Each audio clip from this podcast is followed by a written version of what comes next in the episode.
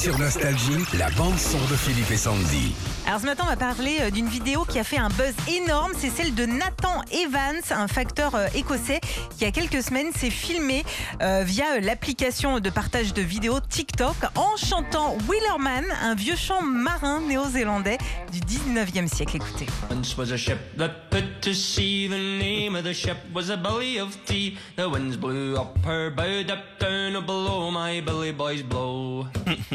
Alors cette vidéo a été euh, tellement un carton qu'une euh, maison de disques très très connue dans le monde entier lui a proposé un contrat pour la chanter avec un groupe a cappella et la chanson est numéro 2 des ventes en Angleterre. C'est super. Bah ouais. C'est comme les pubs sont fermés, il faut de l'ambiance quoi là. Alors si c'est trop calme aussi, il y a la version club, écoutez.